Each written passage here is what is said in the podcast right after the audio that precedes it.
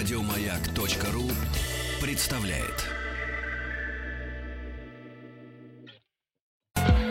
Добрый день. Ближайший час у нас будет посвящен прототипам. Сегодня тема нашего обсуждения – это настоящий Дориан Грей. Мы поговорим ну, непосредственно о персонажах, э, поговорим о своем, о самом произведении, о его, в общем, непростой судьбе, о его значении. Может быть, попробуем дать ему какую-то оценку. И, конечно, поговорим о Оскаре Уайлде. А у нас на связи поэт, книжный обозреватель, э, сотрудник издательства «Время» Дмитрий Юрьевич Гасин. Дмитрий Юрьевич, здравствуйте. Здравствуйте, Дмитрий Здравствуйте. Здравствуйте. Портрет Рад Дариана слышать. Грея. И мы тоже. А, Дмитрий Юрьевич, а почему роман «Портрет Дариана Грея» стал знаковым произведением? А, Я считаю, что, во-первых, это блестящее произведение классической литературы на все времена, независимо от его а, обстоятельств создания и а, того, что ушло в прошлое вместе с а, концом XIX века. А, Здесь Уайльд в полной мере, это единственный роман Оскара Уайльда, в полной мере а, показал себя как а, художник большой формы. Вот блестящие афоризмы, а, чередование диалогов, которыми не устают восхищаться читатели уже столетия, и прекрасных совершенно описаний, ну, вот, характеры, несмотря на простоту конструкции сюжетной. А, Это очень э, яркие такие э, выпуклые, запоминающиеся события. Ни один молодой человек, э, прочитавший этот роман, значит, не забудет его коллизию, да, по-моему, до конца жизни. Это очень-очень яркое произведение. Оно, конечно, блистает как бриллиант.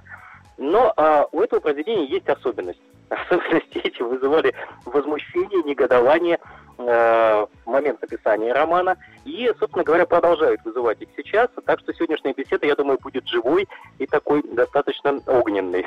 Ну, Мгм. А вот, вы вы- сказали, да, вот, да, да, Дмитрий да, Ильич, да, вы ага. сказали, что э, такие яркие персонажи. Но если разбираться, в принципе, в Дориане Грее, э, там же, по большому счету, не ахти какой сюжет. Но вот есть, э, собственно, Дориан Грей э, молодой, есть портрет, который стареет вместо него.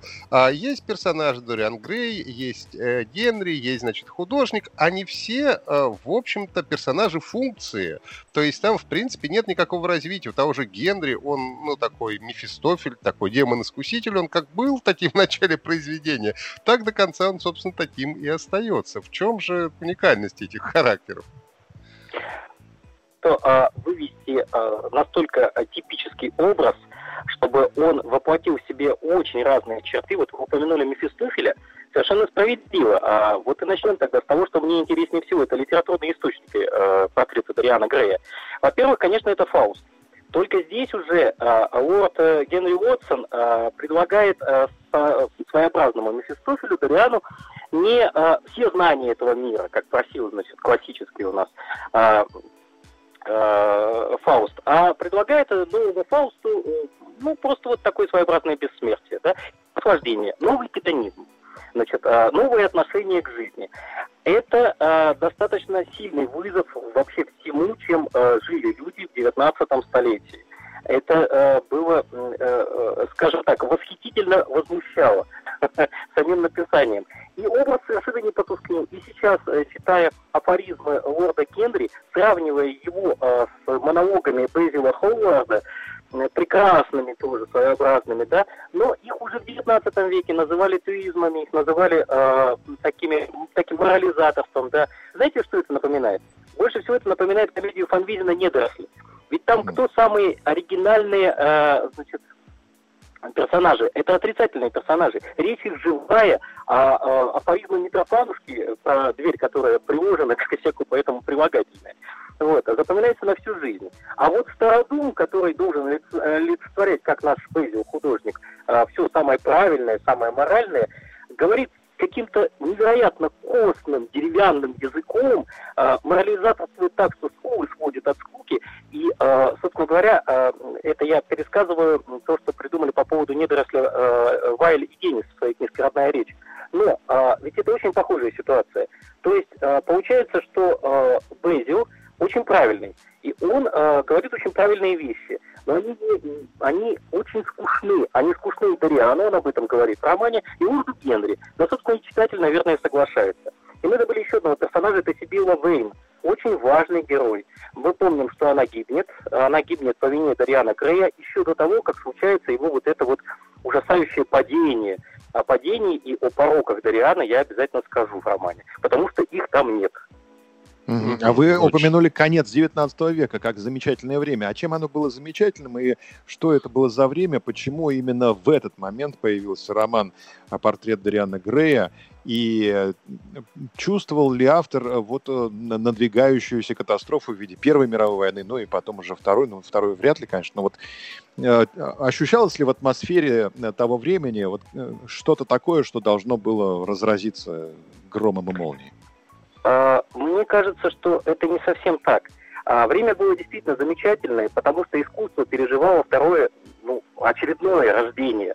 Модернизм, импрессионизм, а, новая поэзия, огромное количество течений э, во всех сферах культурной жизни, от театра и живописи до поэзии и прозы, как мы видим. И это совершенно не похоже на классическую прозу и классическую литературу XIX века. То есть конец э, рубеж веков, вот этот вот э, фильм он очень-очень интересен. И он сейчас остается таким же интересным интересное время. Что же э, касается предчувствий, значит, ужасных катаклизмов, которые ждут человечество, я легко представляю себе э, Оскара нашего дорогого Уэльда в салоне с огромного Энди, которые внимают каждому ему слову, и какого-нибудь нового Нострадамуса, который говорит, вот предчувствую, что будет мировая война, что все погибнут. Ну что ж, сказал, скажет на это Оскар, ну, мы все с вами погибнем. Замечательно. Это достойный финал наших жизней. Понимаете, Оскар Уальд э, играл сноба. Он не был снобом, он был душевным и гениальным, конечно, художником. Но он в жизни играл э, роль сноба. А, и а, Сноб это человек, который очень некрасиво выглядит, он очень нехорошо живет, он многих а, задевает и оставляет после себя след разрушительный да, в жизни. Но он прекрасно умирает. Вот Сноп, он, ему важно, как он выглядит в момент смерти, в момент э, ну, экзистенциальных испытаний, говорят. Таким но... языком, да. Дмитрий, еще вы упомянули, что конец 19 э, века, но это все же, это, это же еще все еще викторианская Англия, в общем-то, несмотря на то, что уже, конечно, индустриализация, э, развивается там медицина и так далее, но все-таки это еще довольно такое пуританское время, в общем-то куда как э, более пуританская, чем в 20 веке. Это э, эпоха совершенно не похожая э, на нашу.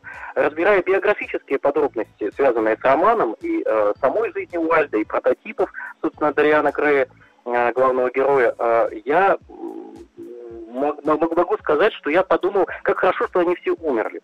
А, в том смысле, что отмучились, наконец. Это а, совершенно чудовищное, то, что происходило а, в обществе с точки зрения, а, я бы сказал, скажем так, вмешательства в личную жизнь, а, ханжество, Э, невероятного, космического, э, просто э, по масштабам несопоставимого ни с чем, что мы имеем сейчас в наши дни. Да? Хотя это, по-моему, безвечный порог человечества, и ханжи всегда будут значит, выступать с обличениями тех самых пороков. Вот, кстати, возвращаясь к тексту романа, ведь мы же все твердо усвоили еще со школьных времен, или когда-то мы значит, читали роман. А Дариан Грей ужасно порочен. Он там предавался немыслимому разврату. Он просто разрушил собственную жизнь, развратил, э, развращал молодежь вокруг себя просто, да. А, а, а в чем именно выражались его пороки? Вот вы можете мне ответить?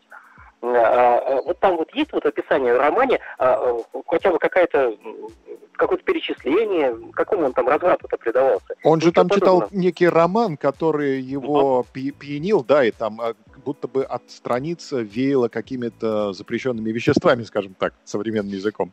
Да, ну и, и к тому же я, добавлю, да, добавлю к тому, что сказал Павел, а, я могу ошибаться, поправьте меня, если это не так, но а, все-таки Оскар Уайлд, он а, причесал все-таки финальный, а, финальную редакцию романа, насколько я читал, а, смотрел и слушал, что в первой редакции пороки все были более подробно описаны, но потом все-таки времена были, как вы сказали, непростые, поэтому ему пришлось, конечно, смягчить все, что он писал про порочную жизнь Дариана Грея. А, боюсь, что а, тоже возражу. Я выражусь не литературно, но от души. Ни черта Оскар Уальд не боялся. Вспомните его выступление на суду, э, на суде, да, когда решалась его судьба. И когда его спросили, вы поцеловали лакея? Он говорит, боже упаси, он же был очень некрасив. Это, ответ, во-первых, человека мужественного, во-вторых, человека, который откровенно издевается над ситуацией. Он не боялся, нет, он по художественным, по э, значит, э, литературным причинам изъял из романа все вот эти вот э, сальности или какие-то там острые моменты. Почему? Потому что, будучи неназванными и не описанными, пороки и разврат Дариана Грея как раз и выглядят необычайно, ужасающе, значит, грязными и чудовищными. Да? Если бы он их назвал хотя бы или описал, это было бы вполне себе э, литература и жизнь в 20 веке видала и не такое. Вряд ли это нас бы поразило, как поразило бы и современников, потому что на самом деле все были живые и э, умные люди. Все прекрасно знали, что как называется и что как происходит. Вот. Но, Но будучи умолч... фигурой умолчания в данном случае а, просто нагнетает. Мы, мы, мы воображаем себе эти пороки, и не зря воображаем, а, потому что а, роман имеет а, функции зеркала. Вот тоже об этом да. поговорим. Да, Дмитриевич, но а, ведь несмотря на то, что, в общем-то, а, в романе «Портрет Дариана Грея» у нас есть, ну, и некое такое заигрывание с м, красивым злом, да, и даже восхищение этим злом, все равно ведь в конце зло наказано. А Оскар Уайлд все-таки в конце наказывает зло, и вот а, ужасный старик, да, последние строчки находят, значит, ужасного этого старика во фрате неприятного, и красивый портрет, значит, э, на своем месте в конце конце. Ну, то есть морализаторство здесь в любом случае существует, куда ни кинь. А, а, но это не совсем морализаторство, иначе бы роман просто не пережил бы свое время. А, классика, она на то и классика, чтобы быть гораздо глубже, чем банальный ход в лоб, вот порог наказан, добродетель торжествует. Я бы тут сказал, во-первых, э, это вот э, еще раз к тому, почему не расписано вот это ужасное падение в подробностях Дариана Грея.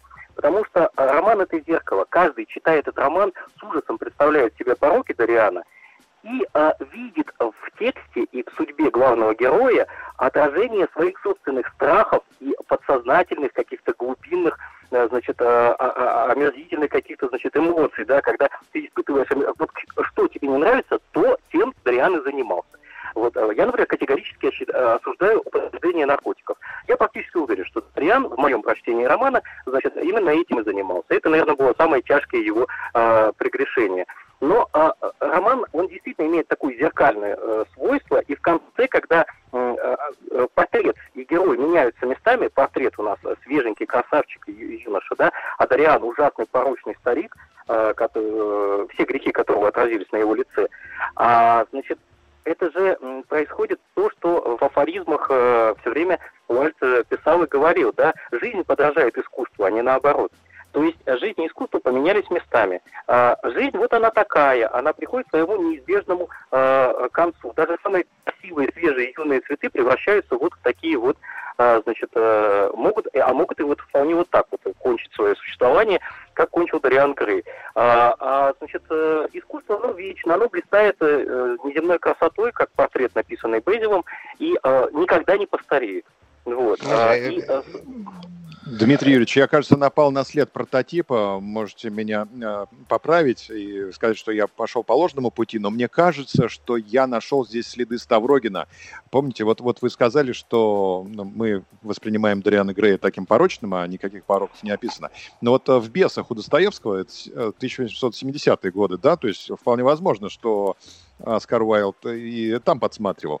А, там же вот эпизод с матрешкой, там вроде как бы что-то между ними происходит. Но мы разбирались со специалистами бесы, и выяснилось, что в романе ничего не написано о том, что Ставрогин как-то какие-то действия производил с матрешкой, которая, к сожалению, ушла из жизни после того, как вот побывала с ним наедине, uh-huh. да. Ну вот, и читатель только догадывается и фантазирует, что между ними произошло, но Достоевский ничего не описывал. То есть, э, то есть получается, Дариан Грей это такой Ставрогин, э, вы очень интересную мысль сейчас произнесли. Это, это очень интересное движение. Спросить бы поподробнее об этом у Игоря Леонидовича Волгина, лучшего специалиста по Достоевскому наших дней. Потому что я не знаю, читал ли Оскар Уэльд э, Бесов, и э, обратил ли он внимание вот именно на эту фигуру умолчания, то есть сама сцена не описана, но она подразумевается, очень важна для образа Ставрогина. Но есть, вы знаете, гораздо более близкие параллели литературные, и близкие и по культуре, по э, значит, э, чисто литературным причинам, и по хронологии э, к портрету Дариана Грея. Фауста мы уже назвали. Э, это согреневая кожа Анарета Бальзака. Непристойнейшая, неприличнейшая вещь. Ни в коем случае не рекомендуйте ее читать юношеству. Что вы? Если э, позволите напомнить, то шагреневая кожа заканчивается сценой в постели, где главный герой, исполнив свое самое главное заветное желание, ну, разумеется, это высокая любовь, подумаем плохого, да, значит, э, умирает вследствие того, что это было последнее из лимита его желаний, сокращавшегося с каждым исполненным, значит, вот и уменьшавшего вот эту волшебную шагреневую кожу. Вот такой вот был затейник, Анарета Бальзак. Значит, это ну... э, очень очень прямая параллель к портрету Дариана Крея, который тоже менялся с каждым преступлением а, в худшую сторону, как бы. А, вот такой вот. А потом есть еще прекрасный роман Шарль де Маи «Братьев Ганкор». Эту параллель я беру из статьи Сергея Зенкина по литературному обозрению. Очень интересное исследование. Там прямо вот сюжетное сходство вплоть до конкретных сцен. И даже сам Оскар Уэльд замысел портрет Дариана Грея вынашивал много лет – у него есть рассказ, а, написанный а, раньше романа «Преступление лорда Артура Севилла», где главному герою, простите меня за спойлер, придется мне, нашим слушателям, а, спойлерить содержание этого рассказа, было дано предсказание о том, что он совершит убийство. Герой в ужасе, он не хочет никого убивать, он мечется, но от судьбы не уйдешь, и в конце концов он убивает самого предсказателя.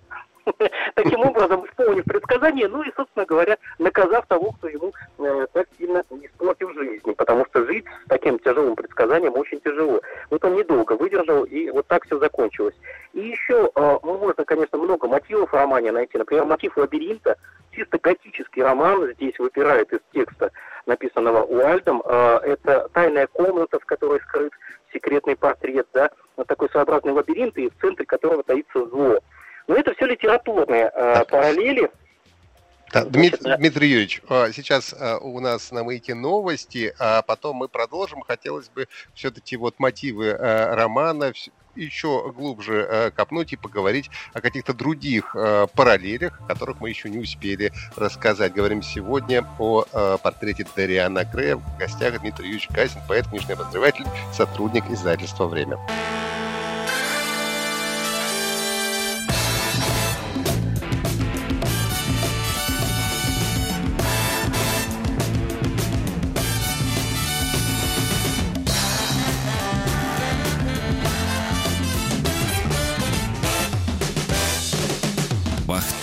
Махарадзе и Павел Картаев.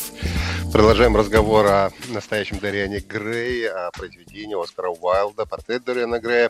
А на связи у нас поэт, книжный обозреватель, сотрудник издательства «Время» Дмитрий Юрьевич Гасин. Дмитрий Юрьевич, вот перед новостями мы заговорили ну, о корнях, что ли, Дариана Грея, а, вспоминали и Фауста. У меня еще тоже есть несколько предположений, кого можно поставить в этот список. Во-первых, это Дон Жуан, развратник, да, и во-вторых, может быть, странное предположение, это нарцисс э, в, метамор- метаморфозах Овидия. Нет ли здесь вообще таких глубоких корней?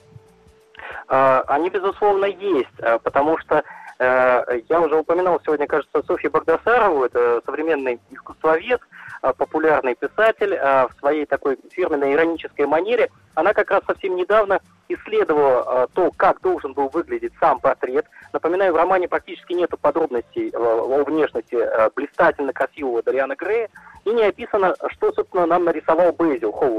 Э, некий поясной портрет, да? Значит, э, она нашла наиболее близкий к э, тому, что должен был себе представлять Оскар Уайльд изображение. Наиболее близкую работу это Энтони Сэндес «Ревность» конца XIX века при Рафаэлите. Вот его работа наиболее похожа на Дариана Грея. Насчет всех остальных, особенно античных ассоциаций, их очень много. Это и гиацинт, Э, соответствующим мифом о гиацинте. Это Адонис, это Антиной, э, как эталон, такой вот э, даже несколько зловещий, вызывающий античной красоты. Дариан Грей был по описанию с светлыми, бьющимися до кудрей волосами, значит, с прямым благородным носом, тонко очерченными ноздрями, голубыми глазами. Это редкий тип красоты. Ни один из актеров ни в одной из экранизаций не попадает э, с точностью в эту внешность. И э, вот та же самая Софья Багдасарова э, в, своей, э, в своем исследовании более ста э, изданий на всех языках мира портрета Дариана Грея проанализировала. На обложке у всех портрет ни один не подходит под это описание. То есть, ну, понимаю, что картину было трудно подобрать А вот Но... Михаил Свердлов в своей статье пишет, что это специально сделано было Оскаром Уальдом, и вот такое туманное описание того, что изображено на портрете, и э, это э, послесловие к роману в серии «Проверено временем». Михаил Свердлов, наш современник, литературовед, он анализирует как раз литературную, а не изобразительную часть. И э, утверждает, что это по литературным причинам сделано, потому что э, таким образом нам, опять же, фигурой умолчания говорится больше, чем можно было бы сказать словами и восхищенными эпитетами. Но у нас же есть явный претендент на а, прототипа, и существует его портрет. Это да. э, поэт Джон э, Грей, если я все правильно помню, да? И а, он, по-моему, вполне ну, может соответствовать этому описанию. Вот, вот, вот мы наконец-то и добрались до биографии Оскара Уальда.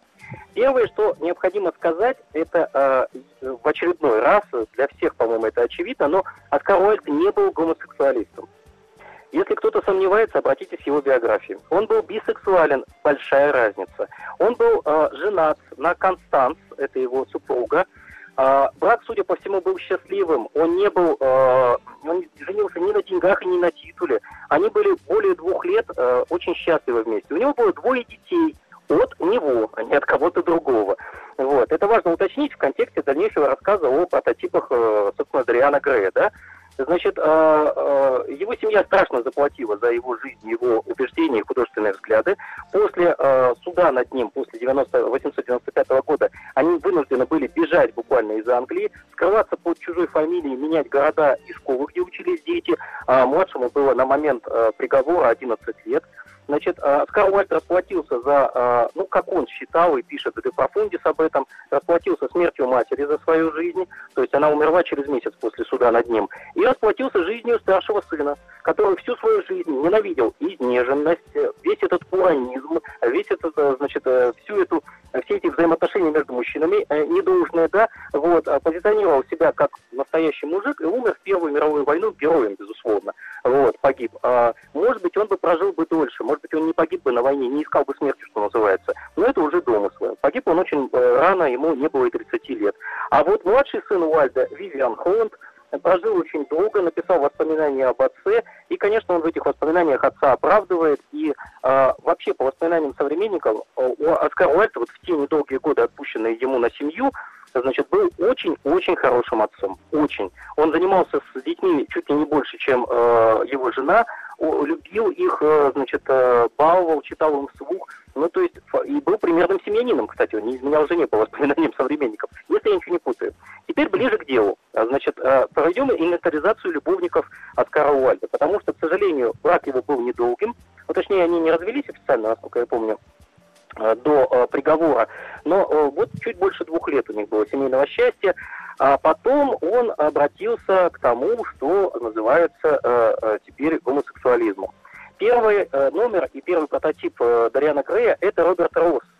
Это молодой человек, тоже поэт, как и э, э печально известный Альфред Дуглас. Значит, Роберт Росс умер в 1918 году и завещал похоронить свой прах э, вместе с Оскаром Уальдом. Его прах был захоронен в могилу Оскара Уальда. Он всю жизнь был предан и очень верен своему, э, значит, э, возлюбленному, да, хотя они, отношения между ними быстро прекратились, насколько мне известно из биографии, вот. И он был литературным душеприказчиком Оскара Уальда и, в общем, был верен его памяти. Номер два – это Джон Грей, как раз вот главный кандидат. И по внешности, и по обстоятельствам. Они познакомились в 89 году. А, значит, он был младше Оскара Уальда на 12 лет. Он был прекрасен той самой юношеской нежной красотой, как и Дариан. Его фамилию Грей дал э, писатель своему герою. Причем э, сам Джон Грей знал об этом, об этой литературной игре, подписывался в письмах Дариан. Значит, э, и, в общем, принял на себя вот эту вот роль. А, дальнейшая его судьба крайне любопытна, очень любопытна. Значит, а, они расстались, а, они расстались задолго до падения, скажем так, Оскара Уальда. Вот, их отношения тоже долго не продлились, хотя любовь была страстной, насколько, судя по воспоминаниям, да. Вот, и Джон Грей действительно походит на вот э, этого самого героя, походит всеми лучшими его качествами, а худшими нет, не походит. Худшими походит номер третий. Раз уж мы производим такую вот инвентаризацию любовников Оскара Уальда, значит, э, вот номер второй Джон Грей расстался с Уальдом в 1800, после 1890 года. Он сошелся с Марком Андре Рафаовичем. Это русский иммигрант, родом из Одессы, тоже очень интересный персонаж – они вместе приняли э, католичество, э, стали тринитариями, не буду уточнять, что такое. А, значит, э, учились э, в значит, учились э, в, на священников и так далее, и потом вот этот вот Джон Грей стал настоятелем церкви Святого Патрика в Эдинбурге. При этом э, до конца жизни они вот с Марком Андре поддерживали хорошие отношения, и э, как бы с этим новым партнером у них было счастье до конца. Умер он в 1934 году, в один год со своим, значит, вот э, партнером, да, оба они скончались. При этом Рафалович известен тем, э, широко известен в узких кругах, скажем так. Я эту книгу сам не читал, она называется «Уранизм и унисексуальность» она как раз о том, что существует два вида гомосексуальности. Одна вот эта изнеженно-порочная, э, дрянная, значит, портящая общество, нравы и все остальное – а вторая – это союз двух сильных э, партнеров, каждый из которых вот прям такой замечательный. Вот, а желающие могут ознакомиться. Да, а, мягко, говоря, и, мягко говоря, да. очень спорный, конечно, сентенция. Более чем спорный, да. Вот, ну как бы вот такова судьба Джона Грея, главного основного прототипа и портретного, и э, биографического, э, значит, э, главного героя романа. Вот, э, Джон Грей быстро остался. И, наконец, номер три – это Боузи, печально известный, Альфред Дуглас – а, значит, а, Альфред Брюс Дуглас, а, сын маркиза Куинсбери, последний из любовников Дариана Грея, благодаря которому был тот самый судебный процесс, который сломал жизнь Оскару Уальду. Значит, Боузи – это его детское прозвище, это слово, английское слово «босс», уменьшительно-ласкательное от «босс», то есть от начальничек. Его так мама называла. Он был действительно избалован, он действительно был капризен, они сильно ссорились.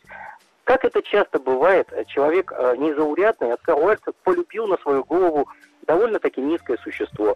А, а, Альфред Дуглас Боузи э, вряд ли повлиял на, э, существенно на содержание романа, но вот если есть в Оскаре Уальде, вернее, в Дариане Грее какие-то отрицательные качества, то они вот с Боузи списаны, потому что это чрезвычайно испорченный был человек, надо сказать, что он потом написал э, книгу, где отрекся от Оскара Уальда, проклял его и связь между мужчинами, и все. В общем, отрекся и от своих стихов собственных, от всего. Э, женился, э, брак был неудачным, они мучили друг друга с супругой, насколько э, Э, насколько повествуют биографы, значит, и все кончилось плохо. Он был и антисемит, и э, сутяжничеством Дмит, занимался. Дмитриевич, сейчас у нас небольшой да. перерыв, мы вернемся, и после перерыва хотел бы немножко более философское русло перевести нашу беседу. Напомню, мы говорим сегодня о Дариане Грее, его прототипах, ну и о судьбе Оскара Уайлда. Вернемся. Продолжаем разговор о портрете Дориана Грея. На связи поэт, книжный обозреватель, сотрудник издательства «Время» Дмитрий Юрьевич Гасин. Дмитрий Юрьевич, а вот э, мы уже поговорили о реальных каких-то жизненных прототипах. Мне очень нравится вот такая теория, опять же, опровергните ее или, может быть, согласитесь, о том, что э, Оскар Уальд, в принципе, э, прописал в всех в трех главных персонажах, то есть Дариане Грее, в Генри и в Безле, он прописал самого себя. То есть это все три персонажа, это, собственно, и есть непосредственно Оскар Уайлд. Что скажете на это? Полностью с вами согласен. Вот в данном случае, да, сколько бы мы ни говорили о биографических э, подробностях, вот я тут потратил много времени на это, и прототипах, все равно художник э, низкую материю жизни э, пересоздает в высокие образы. И в этих образах он показан как э, значит, э, человек моральный, это Бейзил. Э, мораль всегда немножко скучновата, но очень нужна. Как э, своя истинный образ, как вот э, как э, носитель прекрасного, да, как и любой человек э, является носителем прекрасного, так и Дариан Грей в начале романа это все-таки вот не просто красивый человек, но человек э, э, талантливый и бесконечно э, потенциально, возможно, являющийся проводником прекрасного в этот мир. И Лорд Генри таков, каким, каким его видит общество, как сам об этом писал в своем письме Оскар Уайт. Вот общество меня видит Вордом Генри таким. Да, Дмитрий Ильич, вот одну ремарку, может быть, сделаю, ведь в самом начале романа вообще э, Дориан Грей э, описан глупеньким. Ну, то есть он не умный человек. А что касается сэра Генри, то там тоже есть фраза о том, что человек, который, э, по-моему, за точность цитаты не возьму судить, человек, который э, не говорил ничего пристойного, но при этом не делал ничего непристойного, да? Ну, а, а, это, это так, и э, я хочу вспомнить слова Пушкина, поэзия должна быть глуповата, да, по поводу э, Дарьяна Грея. А нужен ли ему ум в начале пути? Ум э, приобретается в делах, да, а не в речах. То есть он мог стать творцом, мог стать кем-то другим, а не вот этим вот не так печально закончить свое существование. По поводу лорда Генри я могу сказать, что лорд Генри вообще не очень помнит, что он говорит. Одна из известных цитат из романа, где он говорит, а что я такое говорил? Вот, я не припомню он э, просто э, естественно себя ведет, и вот общество, общество э, эту Э, это благополучие, это естественность, это остроумие э, зачастую пустое принимает за э, вот образ художника. А на самом деле художник другой. Художник во всех, отражен во всех персонажах, включая, кстати, и себе Уэйна, который все время забывает.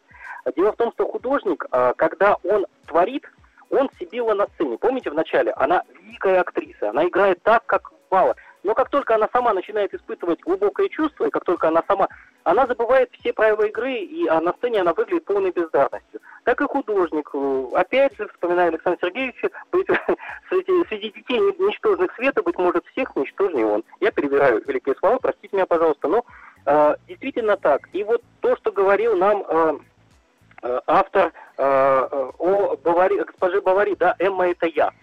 Флабер. И то, что говорил Пушкин, когда писал, что Татьяна это я, а, а, художник выражается во всех персонажах романа им написанного. И с разных сторон, да, естественно, сам Оскар Уальд никого не убивал, и вообще э, вот эта самая грубая материя жизни, о которой сегодня я говорил, она, собственно говоря, никак почти не отразилась в романе. Там все какие-то умолчания, все какие-то лакуны, потому что это было не нужно Оскару Уальду. Это притча, притча о человеческом духе, о творческих способностях, которые легко загубить, о, о ценности нравственности, которая совершенно не ясна, потому что, вы знаете, Дариан Грей прекрасно жил, и если бы не умер, дальше жил бы и чувствовал себя прекрасно, судя по всему. Ему все сходило с рук, все нормально. В чем же заковырка в чем же проблема? А в том, что это э, слишком дорогой ценой куплено. Но напрямую это высказать нельзя. И в своих блестящих афоризмах, на мой взгляд, Скорлойд как раз об этом нам и говорит. И в предисловии к роману о том, что всякое искусство прежде всего бесполезно. вот. И а, а под пользой он подразумевает, что те читатели, которые ждут прямолинейной морали, сильно ошибутся. Дмитрий Юрьевич, а, да. а что если вспомнить современников Оскара Уайлда и попытаться разглядеть их в героях романа? Вот мы говорили о каких-то мифических, да, там и нарцисс у нас пробегал.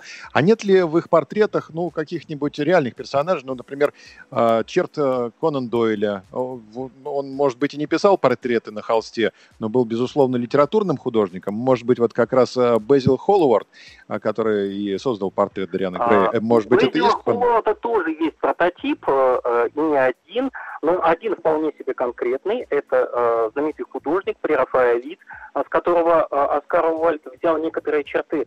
Но это тот же самый случай, э, э, как и с э, Томом Сойером э, у Марка Твена, да?